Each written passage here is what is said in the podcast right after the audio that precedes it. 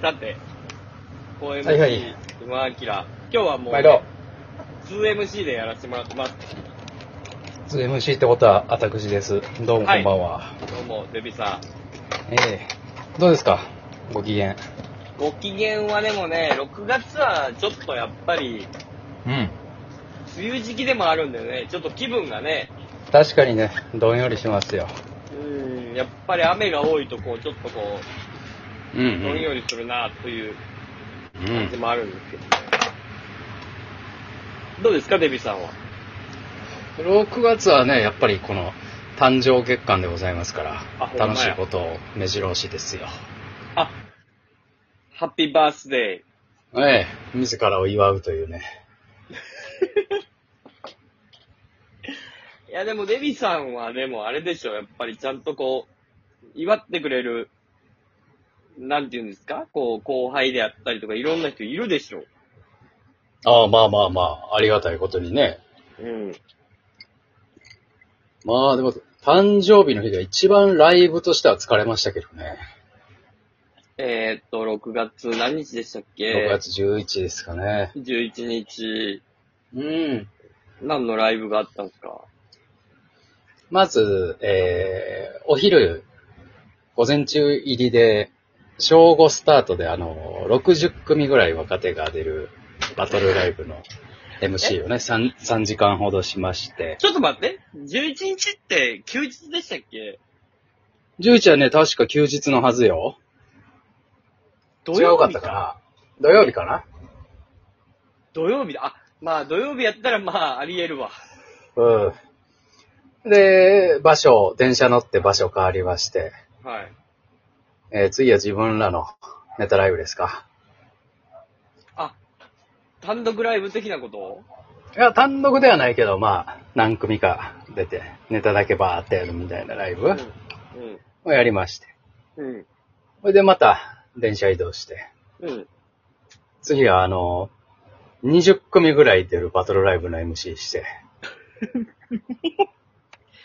はい。ではいはいはいうん。あの、コロナ禍なんでね、あの、バトルライブやけども、あの、まあまあ、ネタ終わった方から順次変えるっていうスタイルやったんで。朝、午前中からず夜までずっと MC やって、最後僕一人ぼっちで帰りましたわ。えそんなわけないやん、だって。何十組の出てるライブの終わりでさ、うんうん誰かしらおるやろ。いや、もうあの、ねネタ終わったら、あの、お帰りくださいっていうシステムで、あの、組数も多いんで、あの、結果は後日、ホームページで発表しますっていうスタイルのライブやってね、最後は。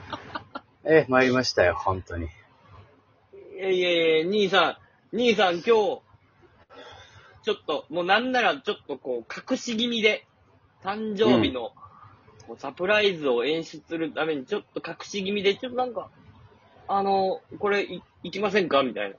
で、行ったら、ああハッピーバースデーでケーキが出てくるみたいな。全然なかったですえ。スタッフさんがなんかサプライズみたいな感じで僕に近づいてきて、であ、何かなと思ったら、あの、あまりの弁当を一ついただきました。あ、崎陽軒ですか。ありがたいですね。って言って、ね、帰りましたよ。まあ、シューマイ美味しいもんね。うん。デビさんの誕生日、なかなかハーあド。あそれでも、ハードやね。というか、なんか、もうライブなんて出たくないと言って東京に出てきたのに、この年になって今一番ライブ出てるかもしれない。ものすごい出てる。冗談、冗談なしで、トリオのやつとピンのやつ合わせたら、四五十は出てますよ。いや、すごいね、デビさんでも。うんいや、それもこれもね、うん。は売れたのよ。同世代が。あ、はあはあはあ、ウエストランドとか、モグライダーとかね、ランジャタイとか、まあまあまあ。言ったら、言ったら中堅どころみたいなところが。だから、その辺の世代が、まあ言ったらデビさんと同い年というか、おなそう、同じぐもらういずっのと仲良く、うん、遊んでたメンバーですよ、その辺が。が、もう一気に、まあいろんなはい M1 だなんだでこう、ちょっとこう、なんだで。世に出るようになっ世にて、出るように。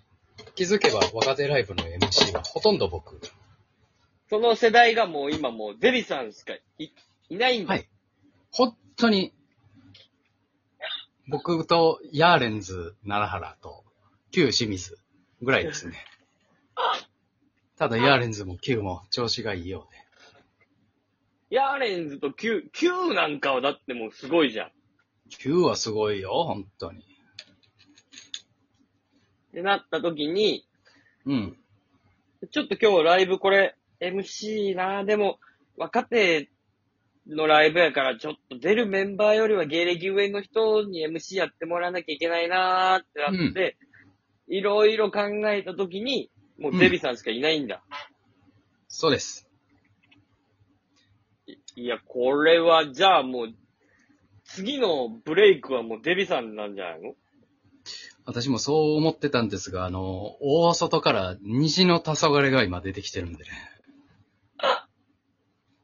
虹の黄次はい昏よいよ僕かと思ってましたが。次、え、虹の黄昏さんそんなに来てるん今ね、ええ、あの、スッキリ朝の生放送出演を機に、あん、あんな芸風でスッキリ出れるのええ、まさかの、スッキリが合ってたみたいですね。えあ、そうなのええ。なんかあの、コンコントコンビニというネタをやったんですけども、西はい方すがれが。はい。結構あの、コンビニの商品をぶちまけるみたいなネタなんですようん買い物カゴに入れてはひっくり返ってぶちまけるみたいなうんネタなんですけど、あの、西野黄昏が、まああの、スポンサーを配慮しまして、あの、はいコンビニのお菓子とか、その、ジュースとか、はい。買い物カゴに入れるものを全部架空の手作りのものにして、はいはいはいはいはい。この頃ははちゃめちゃなのにすごい配慮できる人たちだねっていう、あ、そええ、うそ、やっぱ配慮というのは大事ですね。そっちでブレイクしていけるパターンもあんねや。うん、まっとうな人じゃないという。あ、そう。ほな、もう、はちゃめちゃした方が、いいっていうことかいな。っもはや、ていうことじゃないのだってその、その評価のされギ方。ャッ。プというものですよね。ギャップもええや。うん。僕、そうですよ。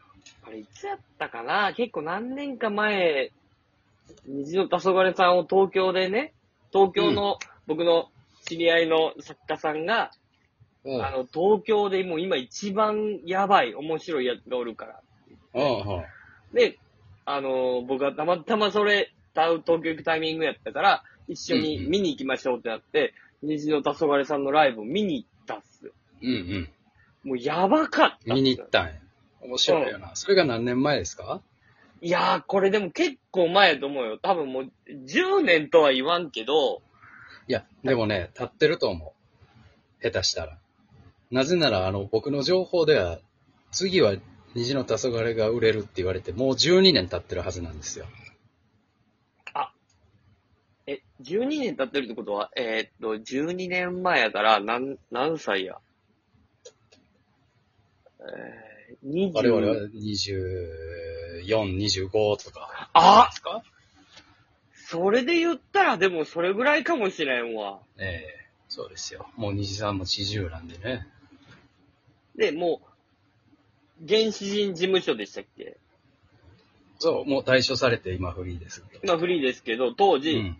原始当時は人ね事務所に入られてて、うんほいで、あの、もうやばい。もう、原始人事務所の芸人さんはもう全員、もう、やばいけど、めちゃくちゃ面白いっていう触れ込みで僕は、僕は見に行ったんですよ。ああ、いいね。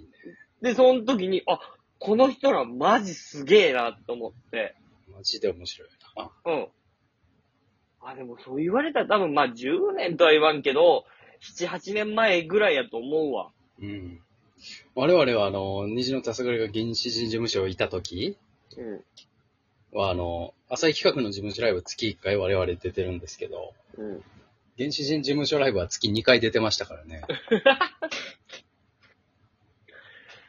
原神事務所の方うん。というかなんか、うん。事務所ライブやのに、あの、虹の黄昏以外、あの、メンツが弱いって言って、虹の黄昏が他にいっぱい呼んでくるんですよ。そういうやり方もあるんや。そうそうそああ、じゃあ、デビさんも、虹の黄昏さんの系譜や。う。系譜ですよ。本当に。ただ、ただ虹の黄昏とね、一緒のライブになると、ナターシェとリーダーのフォームがだいぶ崩れるんでね。平場になると。いや、ナターシャさんは崩れちゃダメでしょ。そ、それは。崩れます。崩れるんですよ。なんでなんもう虹の黄昏が好きすぎて。一応大阪でさ、こう、なんていうの、ポップとまでは言わんけど、ある程度こえう、えこうしなきゃ、上がっていけないっていう、ステップを経験してる人間やねんからさ。なんですけど、やっぱりどうしても虹の黄昏と絡むと、やっぱりポコチンを触ったりしてしまうんですよね、どうしても。うんそれで安易に受け、受けるからな。うん。でも、日常黄昏さんはテレビではあれをやらないというところで、受けたわけや。そういうことですよ。はあ、すごいね。次はデビさんやと思ってたんやけど、大外まくりやん。はい。もうちょっと待ってください。ええちょっとじゃあ、今後にね、ちょっとデビさんの今後に期待して、ええそうしてください。もう、キングオブコントの時期やのに、若手のネタばっかり見てる。偉いこっちゃネタ作ってください、早く。キングオブコント作りましょう撮れる。うんはい、ぜひお願いします。